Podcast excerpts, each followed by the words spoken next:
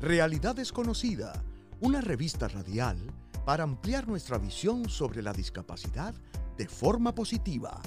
Con Chalmaría Arroyo por WIPR 940 AM. Saludos y bienvenidos a Realidad Desconocida, un día más trayendo la discapacidad al centro de la discusión. Antes de comenzar, les doy las gracias por estar un día más con nosotros aprendiendo sobre este tema tan, tan, tan, tan importante y simplemente con uno dedicarle este ratito para por lo menos ampliar nuestra visión y cambiar esos mitos ya viejos y arcaicos que existen sobre las personas con impedimentos, nosotros podemos contribuir a una sociedad más inclusiva. De esa manera nosotros podemos saber realmente pequeñas cosas que podemos hacer, pequeños cambios, adaptaciones, eh, incluso la forma que hablamos, cómo podemos hablar de un, con un lenguaje mucho más inclusivo y, y asegurarnos de que podamos lograr ese cambio en nuestra sociedad que tanto estamos buscando. Antes de comenzar con nuestro tema de hoy, vamos a recordarles que pueden ver este episodio en, en, Facebook Live de WIPR 940M con interpretación en lenguaje de señas. Así que muchas gracias a Omar y a todos los chicos de National Interpreters que siempre nos ayudan con eso para que también las personas sordas o personas que quieran verlo con lenguaje de señas puedan disfrutar de nuestro contenido. Y síganos en Facebook e Instagram como Realidad Desconocida PR y Realidad Desconocida Aprende sobre la discapacidad en YouTube Igual que saben que estamos estrenando aplicación WIPR eh, de WIPR, que es PRTV Plus. si quieren ver los distintos programas, horarios y otro contenido, pueden buscar la aplicación para su smartphone. En el día de hoy quiero comenzar felicitando a, las, a la Organización Altrusa Internacional de Cabo Rojo, que ayer tuvo la inauguración de la exhibición Arte Táctil a dos manos. Si usted no vio la entrevista de la semana pasada sobre esa exhibición, yo les invito a que busquen en el Facebook, nos busquen en, el, en YouTube y puedan revisitar esa entrevista que estuvo buenísima. Pero tuve la oportunidad ayer de estar por el Museo de los Próceres allá en Cabo Rojo y participar de la exhibición y tengo que decir que fue maravillosa. De verdad que me sorprendió positivamente esas chicas, las miembros de la organización se esmeraron en crear arte hermosa. Yo realmente nunca esperé que iba a ser una experiencia tan bonita, tan llena de dignidad para las personas con discapacidad con discapacidad. Así que hay un video que pusimos en la página de Realidad Desconocida, que si usted quiere ver un summary, un resumen de todo lo que estuvo pasando allí, de las obras, así rapidito, en tres minutos, lo puede visitar y entonces disfruta un poquito y tiene una idea de qué se trata. Pero si tienen la oportunidad de pasar por allá, van a estar de lunes a viernes, desde las ocho y media hasta las cuatro y media de la tarde, eh, en el Museo de los Próceres de Cabo Rojo, como les mencioné. Es una experiencia que vale la pena. Si usted lo quiere hacer con la vista, lo puede hacer con la vista. Si usted quiere ponerse las vendas, se puede poner las vendas y también experimentarlo con su sentido del tacto.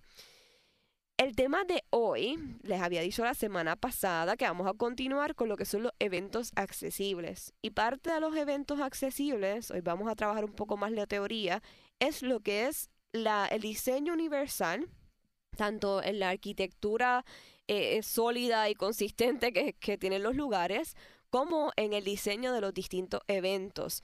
Para eso tengo una entrevista especial que hicimos con Lourdes González de la Fundación 11, quien nos va a dar un macro primero de todo lo que tiene que uno tomar en consideración cuando se está planificando y demás. Y luego tengo ya aquí en el estudio que estoy muy contenta a Gabriel Esterich y a Omar Feliciano, que ambos son parte del Comité de Accesibilidad, representando a lo que es la Oficina de Protección y Defensa, y Omar representando el PRITS.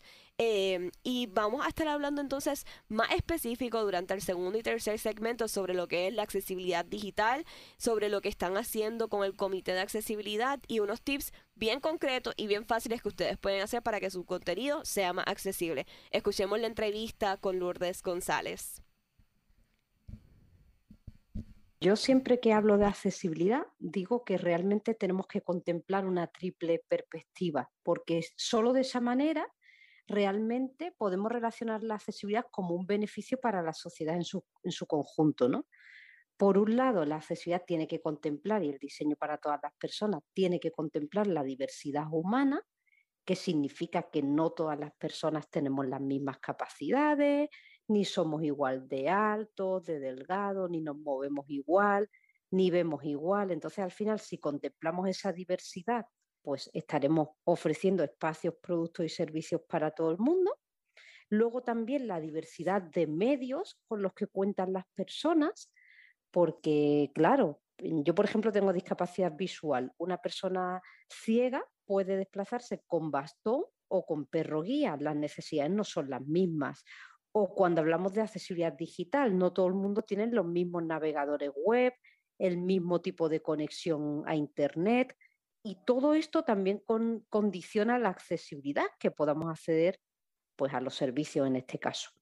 Y luego, por último, la diversidad de contextos. Y es que hay situaciones, por ejemplo, de alta luminosidad o baja luminosidad, de mucho ruido, que puede dar lugar a que las personas requieran de características de accesibilidad. Yo creo que a casi todo el mundo le ha pasado de ir a sacar dinero a un cajero automático y de que la luz del sol reflejase en la pantalla y no se viese bien el contenido de esa pantalla. Bueno, pues ahí tenemos un ejemplo que está relacionado con el contexto, en este caso de mucha luminosidad, y que de alguna manera, si se resuelve para la discapacidad, se resuelve para todo el mundo. Entonces, por eso el concepto de accesibilidad y diseño para las personas es tan amplio, porque realmente no lo ceñimos a personas que tenemos algún tipo de discapacidad. Claramente las personas con discapacidad somos el colectivo beneficiario directo, ¿no? El más evidente. Está claro que, por ejemplo, si un cajero automático habla, va a beneficiar directamente a personas ciegas porque no vemos la pantalla y podemos obtener el acceso a la pantalla del cajero mediante una síntesis de voz. Pero no solo, eh, porque, por ejemplo, si el cajero habla y una persona lleva unos auriculares y tiene vista cansada, pues puede apoyarse en el sentido de, la audición para interactuar con ese cajero. Entonces, a ver, realmente no, no, va mal desencaminada en el sentido en el que la accesibilidad beneficia a las personas con discapacidad, pero no es solo para las personas con discapacidad. En caso de lo que es el diseño universal referente a la arquitectura como tal, ¿cuáles son los elementos o las áreas más importantes que ya sea un gobierno o una empresa puede atender para que realmente pues, todos los espacios sean más accesibles para las personas. Bueno, aquí hay un tema básico que es la deambulación, es decir, que las personas podamos movernos por el espacio y para el diseño, pues es esencial que se contemplen unos mínimos de, anchura para que, por ejemplo, una persona con una silla de ruedas eléctrica pueda caber o una persona que va acompañada de su perro guía también entren los dos, el, usuario y el perro, sin que uno tenga que ponerse detrás de otro. Importante también el tema de eh, poner alternativas a las escaleras. No quiere decir que no haya escaleras, puede haberlas, pero debería haber rampas, ascensores y medios alternativos para quienes no tienen la capacidad de subir un escalón. Importante también las señales en el suelo, lo que se llama encaminamiento podotáctil, que es para que una persona que va con el bastón pueda eh, ir siguiendo las marcas en el suelo para llegar a los principales espacios de, un entorno. ¿no? Eh, imaginemos una estación de, de autobuses pues es importante que una persona ciega que usa bastón pueda llegar hasta el área de atención al usuario para que si hace falta le acompañen al autobús. También es esencial que siempre se nos olvida la accesibilidad cognitiva. Eh, estos son, eh, pues, por ejemplo, una señalética que sea fácil de entender para que si una persona tiene una discapacidad intelectual o tiene dificultades de comprensión del lenguaje, pueda apoyarse en pictogramas y en otros elementos para saber dónde está el baño o dónde están los ascensores y demás.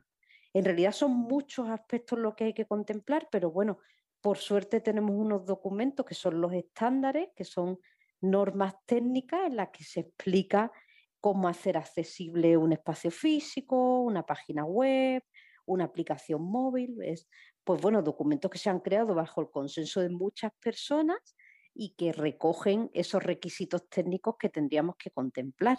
Cuando hablamos un poco más de lo que es eventos, me parece que muchos de estos ejemplos que usted está dando son, se pueden como trasladar, ¿verdad? A ese escenario de, eventos. Me refiero a conciertos, actividades de, recreativas, festivales, etcétera. Pero, ¿qué otras cosas ellos podrían tener en cuenta cuando organizan estos eventos? ¿Y cuáles serían los beneficios de poder ser más inclusivos? Cuando se organiza un evento hay que tener en cuenta el preevento, es decir, el antes, el durante y el después, ¿no? En el antes es importante que el diseño de la información sobre el evento o si hay compras de tickets, ¿no? De entradas online y, y presencial, pues tanto la información como el sistema de compras sean totalmente inclusivos. ¿Cómo se hace esto? Pues, por ejemplo, si la información está en una página web, pues hay que aplicar las pautas de accesibilidad al contenido en la web, que es un documento que existe también a nivel mundial y que explica cómo hacer los sitios web accesibles. Si es una venta física, pues lógicamente el mostrador tiene que estar eh, a una altura baja, moderada, para que alguien que puede ir en silla de rueda o que tenga talla baja pueda acercarse. También hay una metodología de redacción de textos en lectura fácil para personas que tienen dificultades de comprensión, como para que se explique de una forma muy sencillita en qué consiste el evento. Luego, una vez que ya se va a desarrollar el evento, aparte de contemplar las características de accesibilidad física que comentaba antes, hay otros aspectos que hay que tener en cuenta. Por ejemplo, si hay una zona de butacas, habría que reservar un área para personas que van en silla de ruedas, porque las personas en silla de ruedas no siempre pueden trasladarse a otro tipo de silla, entonces hay que dejar un hueco para que la persona en silla de ruedas pueda contemplar el evento en, igualdad de condiciones. También estas zonas son de utilidad, pues, por ejemplo, para quienes vamos con perro guía, porque las zonas de butacas suelen ser muy estrechas y el perro no siempre entra, pues se puede reservar una zona en la primera fila para que el perro esté mejor incluso para la gente que tiene eh, visión parcial, ¿no? Es importante estar cerca del escenario. Luego hay medidas que se pueden aplicar sobre la propia accesibilidad de la obra, del concierto y demás, ¿no? En concreto, las más importantes son tres, subtitulado, audiodescripción y la lengua de señas. El subtitulado es ofrecer en subtítulos lo que se está hablando y, hay profesionales que se encargan de subtitular en directo la audiodescripción es describir a las personas ciegas qué está ocurriendo cuando algo sea visual, ¿no? Porque, por ejemplo, si vamos a un monólogo donde hay una persona eh, hablando, eh, probablemente la persona ciega perciba todo lo que está pasando. Pero claro, si el monologuista dice, como veis aquí, y señala una parte del escenario, pues la persona ciega no lo va a ver. Y ahí es cuando entra en juego la audiodescripción, que es una voz que mediante un sistema auriculares narra a las personas ciegas lo que está pasando y, que no se puede percibir directamente con el oído. Y luego la lengua de señas. ¿no? Eh, hay personas sordas que utilizan el subtitulado, pero no todas las personas sordas saben leer. Entonces también es importante, en la medida de lo posible, integrar lengua de señas en, los eventos. Eh, quizás esto en una conferencia y demás es un poco más fácil, pero hay incluso grupos musicales que están innovando. Aquí en España tenemos pues la artista Rosalén que, sube al escenario a una intérprete de lengua de señas que interpreta sus canciones para que también las personas sordas la, puedan percibir. Eh, y luego tenemos el, el, post-evento, ¿no? Y es que si alguien quiere hacer una reclamación, una sugerencia, todos los sistemas, bueno, aparte de que pueda irse del propio evento de forma totalmente autónoma, que para esto juega eh, un papel muy importante la accesibilidad física, pero también que una vez que ya está en casa, disponga de canales para comunicarse con los organizadores y transmitirles pues qué le ha parecido, qué no, las críticas que pueda tener. Estos canales pues también tienen que ser accesibles a nivel digital. Es decir, si es una página web, pues tiene que diseñarse con parámetros de accesibilidad y demás. ¿Cómo ha sido su experiencia con el cumplimiento de estas guías en los distintos eventos? Bueno, la verdad es que es bastante irregular. Eh, por ejemplo, en el caso de aquí de España, eh, sí que vemos que la parte de la accesibilidad física en el diseño del espacio eh, pues sobre todo si se trata de construcciones nuevas, más o menos se contempla. Pero bueno, seguimos encontrando casos en el que, por ejemplo, el artista es la persona con discapacidad y no puede subirse al escenario. De todas formas, yo creo que la principal barrera es el, tema de conciencia, ¿no? Yo creo que para, la clave para solucionar algunas de las dificultades que existen es la empatía. Y para esto es importante que los organizadores de eventos se acerquen a las personas con discapacidad, se acerquen a los mayores y estudien con ellos cuáles son sus necesidades más inmediatas, porque muchas veces no se les pregunta y se hacen esfuerzos que no están bien encaminados y demás, ¿no?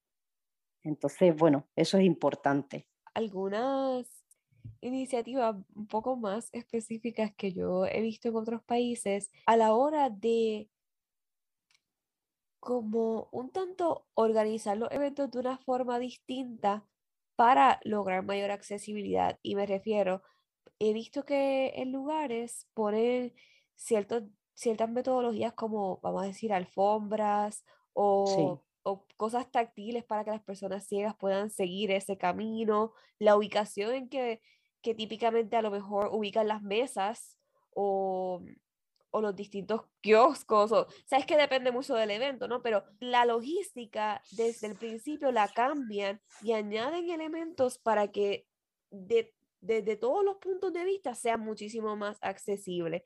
¿Usted cree que eso eh, es una práctica que se debe implementar más o realmente no es tan necesario ser tan específico?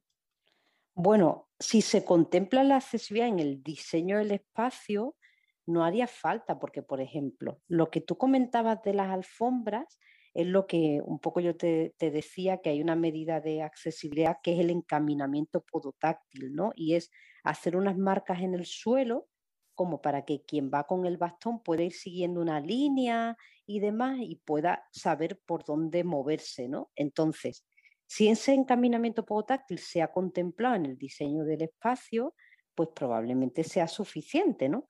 Pero si no se ha hecho, efectivamente, como, como tú bien dices, una gran ayuda es pues distribuir alfombras que de algún modo delimiten las zonas por las que debemos pasar y demás. Otro tema que sí ayuda mucho, y eso sí suelen ser eh, aspectos adicionales, es el uso de maquetas, es decir, el que a la entrada del recinto haya mm, mm, una maqueta eh, en tamaño reducido para que la persona con discapacidad visual pueda tocar cómo es el recinto. Y esto también es muy importante cuando hay eh, eventos culturales en los que las personas con discapacidad no tienen acceso al material expuesto. Entonces, en ese caso, es una buena idea replicarlo eh, mediante, por ejemplo, la impresión 3D y que la persona con discapacidad pueda tocar pues cómo es una obra, ¿no? una arquitectura en este caso. Entonces, claro, todo eso suma. Si en el diseño del evento se contemplan este tipo de medidas, las personas con discapacidad se van a animar más a ir. Otro aspecto importante es el contrario, y es un evento dirigido al público en su conjunto, pero vamos a integrar en él medidas por las que hagamos un poco pasar a personas que no tienen una discapacidad por situaciones eh, similares a las que tenemos las personas con discapacidad. Seguro que has visto ejemplos de restaurantes en los que se come a ciegas y demás, ¿no? Entonces, ese tipo de medidas también dan lugar a que las personas que asisten a la obra y que la diseñan, pues contemplen estas necesidades, porque han sido capaces de ponerse en la piel de una persona que tiene una discapacidad, en este caso visual. Así que sí, vamos, yo coincido plenamente contigo en que todo este tipo de medidas ayuda. ¿Usted tiene alguna otra información que usted a veces dice, yo quisiera que todo el mundo supiera esto sobre el diseño universal y la planificación de eventos? Yo lo que quisiera es que la gente supiese que hay lo que nosotros llamamos los productos de apoyo, que son tecnologías y otro tipo de instrumentos que nos ayudan a hacer lo que nosotros no podemos hacer, ¿no? Por ejemplo, yo tengo un móvil y mi móvil ya trae instalado un lector de pantalla para mí. Entonces, muchas veces eh, las entidades piensan que tienen que adaptar todo para que hable, para que las letras se magnifiquen, se hagan más grandes. Y esto no es del todo cierto. Realmente, como digo, las personas con discapacidad ya usamos esos productos de apoyo que nos ayudan, pues bastones, eh, lectores de pantalla, perros de asistencia, sillas de rueda. Y lo que sí hay que hacer es adaptar el entorno para que sea compatible con las personas, con estos productos de apoyo que utilizamos las personas. Entonces, muchas veces las entidades que empiezan a trabajar en accesibilidad tienen ese problema de base que, por eso a mí me gusta recordarlo, sobre todo para que no hagan esfuerzo sobre esfuerzos en aspectos que ya están cubiertos por la tecnología. Estás escuchando Realidad Desconocida con Chalmaría Arroyo por WIPR 940M, trayendo la discapacidad al centro de la discusión.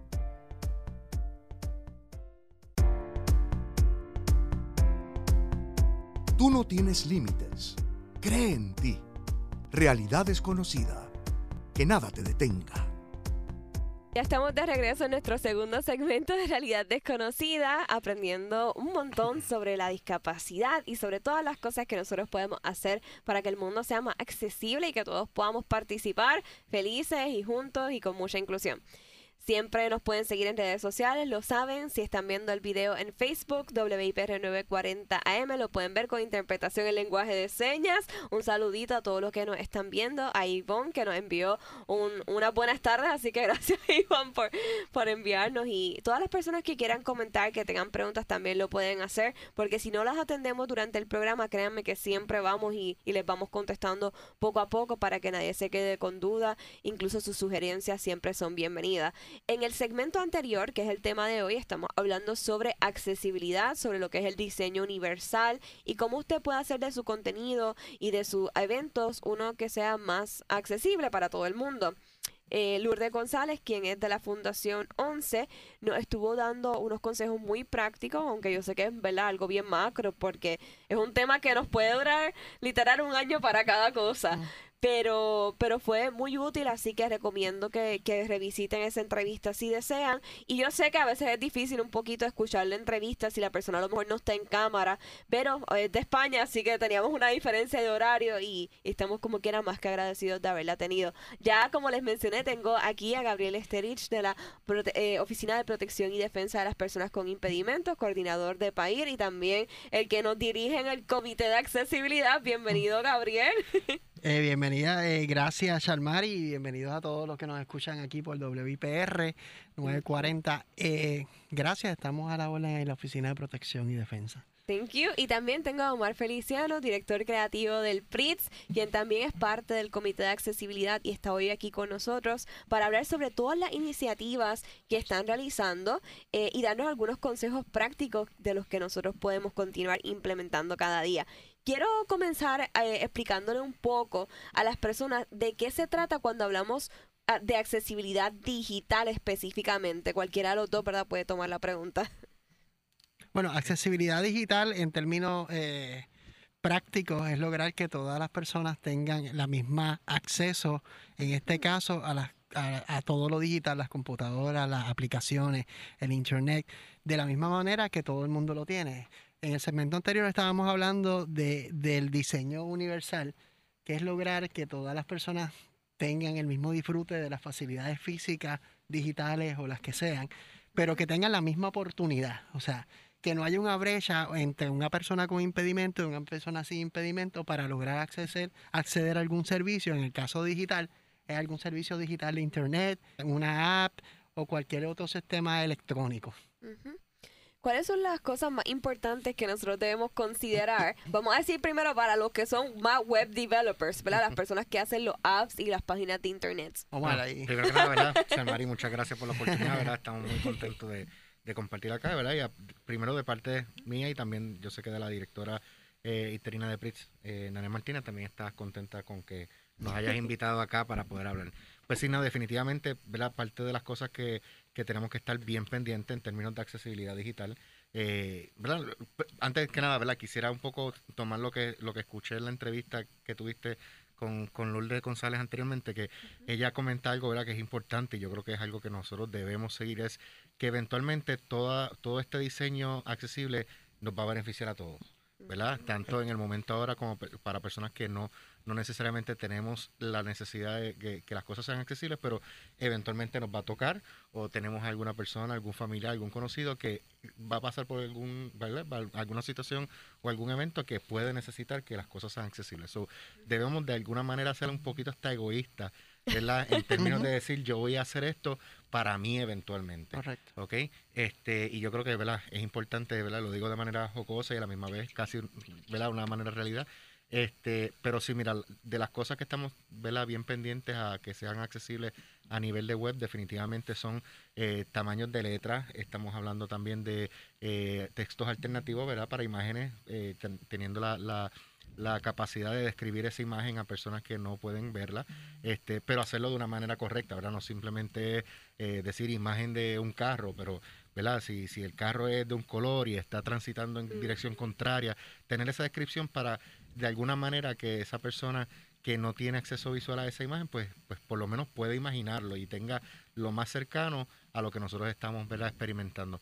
Lo mismo ocurre, ¿verdad?, con muchos formularios. Los formularios son, son cosas que actualmente eh, no necesariamente son accesibles y son cosas que nosotros estamos llenando todo el tiempo. O sea, estamos hablando, nosotros estamos, ¿verdad? Ahora se está hablando del Web 3, nosotros estamos dentro del Web 2, que básicamente es la manera de, nosotros poder entrar información nueva al web, eh, nosotros editar información. So, es importante que ese tipo de cosas sean accesibles y sean eh, ¿verdad? Que todo el mundo, ¿verdad? Y cuando digo todo, lo digo en mayúsculas, todos seamos capaces de poder entonces tener la misma información, el mismo acceso. Definitivo. Y ahorita quisiera que le diéramos algunos consejitos, un, dos, tres a las personas de cómo quizás poner algunos de esos textos alternativos, pero en general definitivamente yo creo que también eso es de lo más importante que se debe considerar.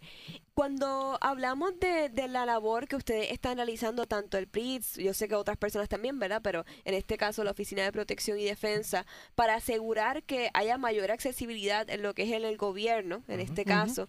Eh, ¿Qué iniciativa ustedes han tomado y, hacia el futuro, ¿verdad? Que están empezando a hacer en el Comité de Accesibilidad? Sí, Charmari, eh, primero que nada, siempre me gusta darle un background histórico de lo que pasó y por qué surgió esto, ¿no?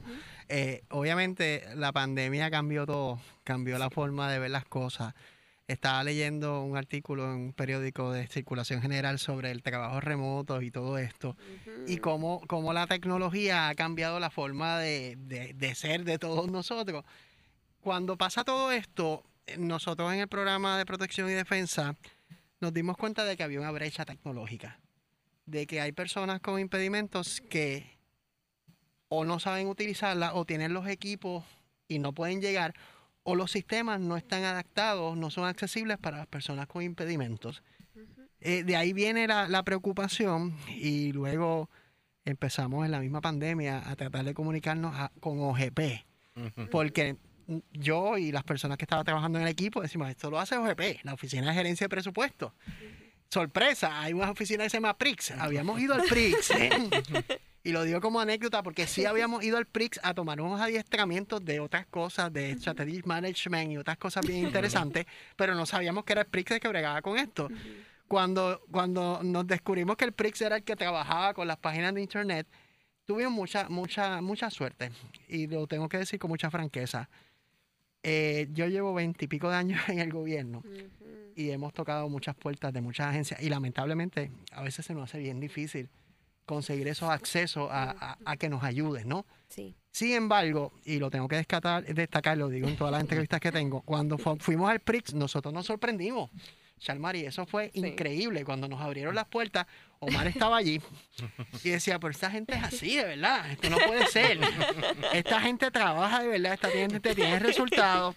Y, y de verdad fue un impacto bien positivo. Eh, hicimos una reunión primera cordial con el, el entonces director Enrique Volker Nix, que nos abrió las puertas. De ahí sale la idea de crear un comité, porque yo decía, yo no sé nada de sistemas de información. Yo estudié eso en la UPI, pero pues realmente me fui para mercadeo, el refugio de nosotros. Y, va cambiando tanto, o sea, eso es algo que todo, cada mes yo creo, Sí, entonces salen cosas nuevas, no sabíamos, y entonces pues, cuando llegamos a esa reunión, dijimos, pues tenemos que buscar una persona, gente que nos pueda orientar sobre cómo hacer las páginas accesibles. Y es el PRIX, pero el PRIX necesita también personas que le digan cuáles son los problemas. Porque yo, vidente, yo entro a la página XYZ y para mí, antes de estar en este comité, pues, pues Todo como que no es perfecto. accesible, esto está perfecto, yo lo veo bien. O sea, yo no tengo esa dificultad. Pero al, al- al tener personas en el comité, representando específicamente en este momento del comité, la historia que tenemos del comité, la, la población ciega, tenemos esa perspectiva y nos puede decir, mira, esto está mal, vámonos por aquí.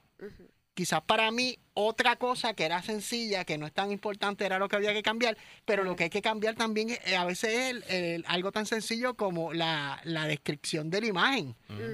Porque cuando, para los que nos están escuchando, cuando usted abre una página de internet y tiene una imagen que no tiene el texto alternativo, lo que dice es imagen, Imagen. o foto, ¿verdad? O algo ahí, o sea, ahí, entonces no describe. Y entonces no tenemos la igualdad. Y eso es lo que nosotros buscamos, que las personas con impedimentos, en este caso las personas ciegas, puedan eh, a- tener acceso a esa información completa. Porque si yo pongo una, un texto y le pongo una foto en el medio que tiene que ver con el texto y no explico, el mensaje no llega. Exacto. Y ahí pues empezamos con el comité. El comité eh, tiene personas con impedimentos, tiene personas de la Defensoría de Personas con Impedimentos, personas de la Oficina de Protección y Defensa, la directora ejecutiva interina Loida Olivera también está presente, la directora ejecutiva también del PRIX siempre está presente. Y eso ha creado muchos resultados positivos.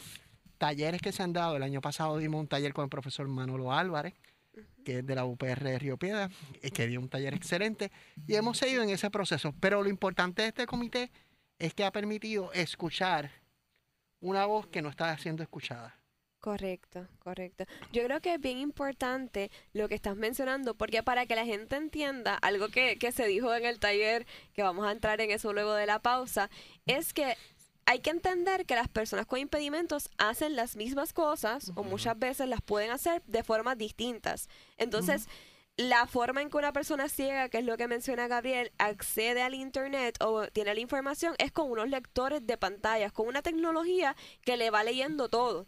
Entonces, si lo que está en la pantalla, usted a lo mejor lo ve, pero para efectos de la programación es una imagen o, o un botón o algo así y no está identificado con texto, pues el lector no necesariamente lo va a poder identificar automáticamente. Entonces se pierde esa información. Igualmente para otros tipos de condiciones que a lo mejor tengan baja visión y necesiten un mayor contraste, eh, personas que necesiten letra agrandada, personas que a lo mejor necesiten un lenguaje mucho más simplificado, que necesiten como que tengan problemas para la comprensión o, o cognitivo, pues necesitan que esos textos sean simples, que no tengan mucha palabrería. Todo eso es lo que nosotros buscamos con la accesibilidad digital. Y tengo que decir que yo reitero lo que dice Gabriel, no porque esté aquí Omar, ¿verdad? Pero a mí también me ha sorprendido mucho la efectividad del comité. Vamos a una pausa y cuando regresemos continuamos hablando sobre accesibilidad digital. Le vamos a dar unos consejitos bien, bien prácticos y sencillos de cómo usted puede añadir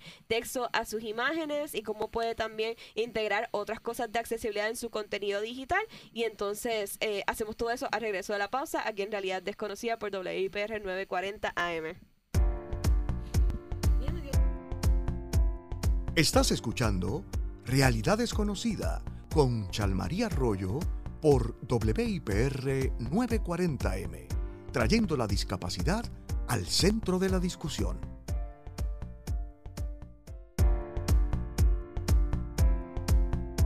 Tú no tienes límites. Cree en ti. Realidad desconocida. Que nada te detenga. Ya estamos en nuestro último segmento de Realidad Desconocida, por aquí por WIPR 940M. Soy María Arroyo y estoy junto a Gabriel Esterich de la Oficina de Protección y Defensa y Omar Feliciano del PRITS. Estamos hablándole de contenido accesible, contenido digital accesible, contenido y eventos físicos accesibles. Así que hemos aprendido muchísimo en el día de hoy. Si no pudieron escuchar el programa desde el principio, están en radio, pueden visitar la página de Facebook, que ahí ya saben que aparte de la interpretación van a encontrar todo y lo pueden escuchar cuantas veces ustedes quieran y compartirlo con todos sus friends porque eso es lo que queremos, que sigamos llegando a más personas y que más personas nos ayuden a ser más inclusivos.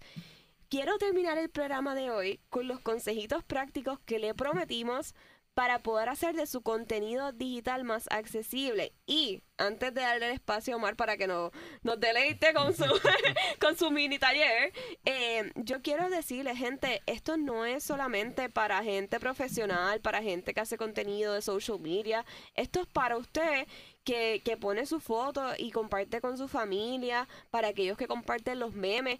Créanme, yo soy ciega, a mí me encantan los memes, no importa. Y mi mejor amiga todavía me envía memes y me envía un voice, mira, dice esto, tiene esta foto, lo otro, y yo me muero de la risa igual. So, créanme que todas las personas queremos poder disfrutar de esos distintos contenidos y estar sobre todo informados. Así que pónganlo en práctica que es sumamente fácil. Omar, te doy ahí el espacio para que nos den los tips. Muchas gracias, Charmarie. Y antes que nada, ¿verdad? Gracias a ambos por, por las palabras. La realidad es que ¿verdad? Incluso antes que se, se trabajara el comité y se formalizara, este, nosotros ya habíamos creado las guías de interfaz y diseño para lo que todos los portales de gobierno este, se rijan bajo esa guía. Y esas guías, pues si estamos hablando que es, un, que es un muñeco de dos piernas, pues una de esas piernas para nosotros fue importante la accesibilidad. Si no, si no se cumplía, pues ese muñeco no caminaba bien. So, la idea era, desde un principio siempre se dio así, ¿verdad? la integración del comité fue esencial para que ese trabajo se siga haciendo, ¿verdad? Y se siga manifestando a través de todo lo digital del gobierno. este Y, ¿verdad? Y, como tú misma, ¿verdad? Estás hablando de, distintos tips de, de, cómo hacer contenido digital, ¿verdad? Y lo podemos hacer, esto, ¿verdad? Una de las cosas que nos hablan a veces, ¿verdad? Cuando estamos hablando con, con las agencias y se les demuestra lo que se está haciendo en el portal de ellos eh, y se les explica, ¿verdad? E, e, esto que estamos haciendo es lo que hace que tu portal sea accesible y muchas veces, ¿verdad? Hemos tenido la, la, contestación de, ¿Eso es todo? Pues, pues sí, eso es todo. O sea, no estamos hablando que no es nada complicado. No es una y, ciencia, y ¿verdad? Como, como, exacto, no es una ciencia y no, es, son, no son pasos adicionales, ¿verdad? No es una molestia para nadie hacer que el contenido sea accesible. De hecho, como dijo, ¿verdad? Este, la entrevistada Lourdes, Lourdes González anteriormente, el, el, el, el mantener la accesibilidad o, integrarla desde el principio en el diseño hace que después no tengas que entonces volver para atrás y entonces empezar a inventar, ¿verdad? Y entonces, pues, parte de esas cosas que podemos hacer nosotros, ¿verdad? A, nivel, como tú dijiste, no tenemos que dedicarnos a esto profesionalmente, lo podemos hacer en la vida diaria, ¿verdad? En nuestros posts en social media, en contenido, ¿verdad? De, documentos de Word, eh, documentos de PDF, por ejemplo, en, simplemente en un documento Word, si tú vas a añadir texto alternativo es tan fácil como simplemente darle un, un right click o ¿verdad? darle con el botón de la derecha y ahí te van a aparecer las distintas opciones para, para editar esa imagen. Una de ellas es añadirle texto alternativo. este Y lo mismo ocurre ¿verdad? cuando tú vas a añadir un, una imagen a Facebook, a Instagram, a muchos de estos medios sociales, simplemente le das, ¿verdad? antes de tú darle ¿verdad? Para, para subirla, hay una opción de editar tú puedes, ¿verdad? Tanto editarle colores, crop, lo que sea, pero también puedes añadirle texto alternativo y si lo quieres, ¿verdad? Hacer este, que, que, toda persona pueda ver, ¿verdad? Y verlo digo en el sentido figurativo de la palabra, eh, que puedan ver tu imagen, puedan ver tu contenido, pues simplemente, mira, ya tú estás tomando la, el, paso de describirlo, lo que está sucediendo en el caption, pues simplemente darle una descripción un poquito más eh, detallada de lo que sucede en esa imagen. Y, ¿verdad? y estamos hablando, como dijimos ahorita, no simplemente decir hay un carro ahí pues mira, di que el carro, esto puede ser obvio, pero eh, a veces es así, ¿verdad? Suena bien obvio y, realmente no es. El, el, carro que tiene cuatro ruedas, que tiene dos puertas, color rojo, que va en dirección contraria. E, e, esa, esa, información es importante y eso lo podemos hacer todos los días. De la misma manera, ¿verdad? Ahorita Gabriel nos acordó de, sobre, sobre el camel case ¿verdad? Que es simplemente cuando hacemos esos hashtags largos o de más de una palabra, ¿verdad? En vez de escribir todas las palabras corridas en todas mayúsculas o todas minúsculas, que incluso nosotros que lo leemos de, de una manera regular y normal, lo, lo, se nos hace a veces difícil leerlo. Pues mira, simplemente a la primera letra de cada una de esas palabras de ese hashtag, escribe la mayúscula. Cuestión que usted mismo se va a dar cuenta que leerla lo va a leer mucho más rápido este y como dije al principio, era de manera egoísta hacerlo para nosotros porque eso eventualmente lo va a hacer accesible a todo el mundo. Y lo mismo, ¿verdad? Eh, cuando se estén construyendo, ya está un poquito, ¿verdad? Un poquito más técnico, pero cuando esté construyendo un website, asegúrese de que esas imágenes tengan texto alternativo. Cuando suban videos a YouTube, Mira, no, a veces no hay ni siquiera que nosotros pasar el trabajo, la plataforma ya crea, eh, ¿verdad? Usted simplemente le dice a la plataforma, el idioma es español y la plataforma se va a encargar de autogenerar subtítulos en español. Que obviamente usted tiene que entonces sentarse un ratito y ver el video y asegurarse que todo lo que usted dijo la plataforma lo tradujo de la imagen que, de la manera que fue, este, porque siempre, obviamente, los puertorriqueños tenemos un lingüe y tenemos una manera de decir las cosas. A veces decimos cosas en inglés, a veces decimos, exacto. Pues asegúrese, mira, si estamos hablando, eh, ¿verdad? acabo de decir lingo por alguna razón y, y, así salió en, el auto de vamos a decir, en el closed caption de la... Vamos a decir que la, la plataforma interpretó largo, pues pues usted asegúrese que mientras esté leyendo lo que está escribiendo la plataforma, usted tiene la capacidad y eso lo puede hacer cualquier persona que tenga un canal de YouTube. Simplemente decirle, ok, no es lingo, es largo. O no es largo, es lingo. Y, si, y usted lo puede editar. O sea que no hay que pasar más trabajo del, del que, del que normalmente haríamos en estas producciones. Seguro uno quizás cambios menores y, y unos minutitos, o sea, no te va a tomar para siempre Mira, créeme que más, más rato pasamos escogiendo primero la, el, el, selfie de, la, de las 25 mil que nos tiramos a escribir el texto que ya sabemos eso lo que es totalmente cierto, como creadora de contenido sé lo que es eso.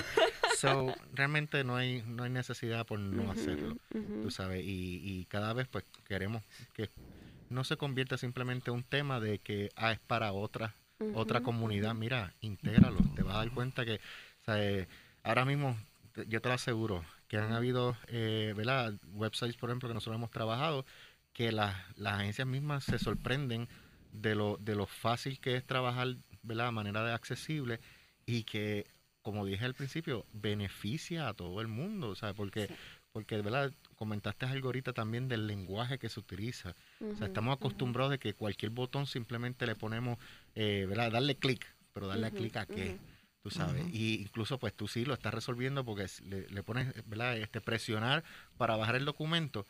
Pues tú no estás resolviendo un problema para personas con impedimento, estás resolviendo un problema para todo el mundo. Todo el mundo. ¿Ok? So, es bien importante tener eso en mente, que es desde un principio que se debe hacer convertirlo en algo que es, ¿verdad? Que es, parte de la rutina, si se puede, ¿verdad? Si le podemos llamar de una manera, porque es que nos beneficia a todos, tú sabes, y, y, eso es lo más importante que hay que tener en mente.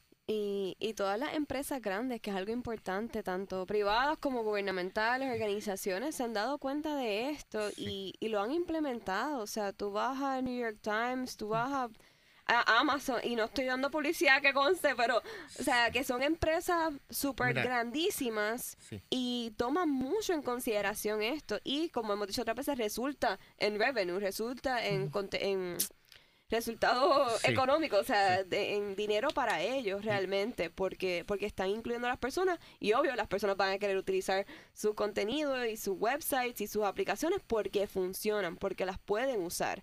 Gabriel, yo sé que como parte también de lo que están haciendo, hicieron un formulario que las personas pueden reportar cualquier problema. Háblanos un poquito sobre ese em, formulario de, de de reclamo y entonces culminamos con un último mensaje. Sí, bueno, eh, parte de lo que el, comité ha hecho y el PRIX específicamente, Omar es el que lo subió. Nosotros le dimos la idea, pero para eso es un equipo. el formulario en, en la página accesibilidad.pr.gov. Bien importante que lo recuerden, accesibilidad.pr.gov para que lo apunten y lo recuerden, accesibilidad.pr.gov. En este, en este site de internet, en este el, eh, portal de volví a hablar inglés portal, portal de internet de, internet eh, puede usted tener toda la información de accesibilidad digital pero hay algo bien importante que es el formulario de accesibilidad. Este formulario fue creado para nosotros conocer qué páginas qué eh, aplicaciones, qué apps tienen problemas de accesibilidad y tiene todos los lo encasillados para tú decir, por ejemplo, tal página de internet no tiene eh, la letra correcta, los contrastes correctos, no tiene, eh, las fotos no tienen texto alternativo, todo está descrito ahí y usted tiene la oportunidad de escribirlo todo ahí y darnos la información a nosotros para entonces nosotros poder arreglarlo con el PRIX. O sea que es bien importante que todo el mundo llene el formulario accesibilidad.pr.gov. Están todas las informaciones de todos los talleres. Creo que el taller el último taller que se llamó el Que el mensaje, llegue, también va a estar por ahí. Así que es bien importante que toda esta información la pueden conseguir en accesibilidad.pr.gov. Ya lo pusimos también en el Facebook Live, solo los que nos estén viendo por ahí lo pueden conseguir en los comments, accesibilidad.pr.gov. En verdad es súper fácil. Y recuerden que si usted no reporta algo, a veces no nos vamos a enterar, porque quizás, eh, sobre todo los chicos del PRITS, que sé que están haciendo todo lo posible, están bien conscientes de eso y no se dieron cuenta que hubo un errorcito. Le, nos ah, pasa a todos. Entonces, cuando ustedes lo reportan, ellos pueden rápidamente ir a arreglarlo y ya entonces todas las personas que le siguen no van a tener ningún problema. Aparte de eso, visiten precisamente el portal para que puedan revisitar los talleres. Eh, pronto van a estar poniendo el taller de que el mensaje llegue, en donde el profesor Manolo Álvarez y esta servidora pudimos hablar un poco más a profundidad de este tema. Manolo toca un tema súper importante que siempre me preguntan, que si los PDF son accesibles o no. Y la respuesta de él en el, en el taller fue depende. Así que véalo, búsquelo pronto, lo vamos a estar compartiendo en nuestra página. Eh, para que usted entonces entienda cuál es la diferencia y cómo usted recrea un PDF que sí sea accesible. Eh, y en el caso del resto del, taller, pues cómo usted puede hacer todo esto del texto alternativo y demás, eh, con un poquito más de detalle y su importancia. Chicos, ¿tienen algún otro mensaje? que quieran dar alguna información final. Yo quisiera añadir algo, ¿verdad? y, ahorita hablaste sobre, ¿verdad? las empresas grandes como New York Times y Amazon. Yo quisiera, ¿verdad? Tomar la oportunidad y, y, y voy a voy a tomarme el atrevimiento, porque realmente es un atrevimiento, que yo quisiera, ¿verdad? Y esto por una conversación que tuve con una de las personas eh, del comité recientemente y es algo que habíamos visto, que ¿verdad? los medios de comunicación en el país, ¿verdad? específicamente en, sus portales, tienen que ser accesibles. Nosotros, ¿verdad? Hemos hecho auditoría, ¿verdad? Este, tal vez no hablamos de esto, pero nosotros hacemos auditoría de todo tipo de portales, específicamente sí los de los de gobierno, pero sí también portales locales. Y lamentablemente, eh, yo te diría que todos los portales de noticias, de comunicaciones eh, masivas dentro del país no cumplen con accesibilidad. Y no es que no cumplan de que se les quede una cosita u otra, es que no, o sea, no hay, no hay un entendimiento de accesibilidad. Y mira, yo no lo digo para que mañana salga y diga el PRITS nos dice que. no, no, es para que lo tomen en consideración porque es que estamos, son medios que estamos enviando mensajes y llevando mensajes de lo que ocurre en el país, pues deberían ser los, ¿verdad? Deberíamos ser los el mensaje llegue. Exacto, que el mensaje, llegue. Y, y nosotros estamos bien disponibles a que, ¿verdad? Cualquier consulta que quieran, pues estamos disponibles para eso también. Pues gracias a ambos, de verdad les agradezco mucho y gracias también a la audiencia por escucharnos y de verdad recuerden que cada cosa que usted hace nos pone más cerca a tener una verdadera inclusión. So, no crea que su, su aportación va a ser pequeña. Nos vemos la próxima semana con más contenido buenísimo sobre la discapacidad, siempre trayéndola al centro de la discusión. Hasta luego. Escuchaste Realidad Desconocida una revista radial para ampliar nuestra visión sobre la discapacidad de forma positiva, con la conducción y producción de Chalmaría Arroyo y Clara García. Búscanos en las redes sociales como Realidad Desconocida PR. Realidad Desconocida, trayendo la discapacidad al centro de la discusión.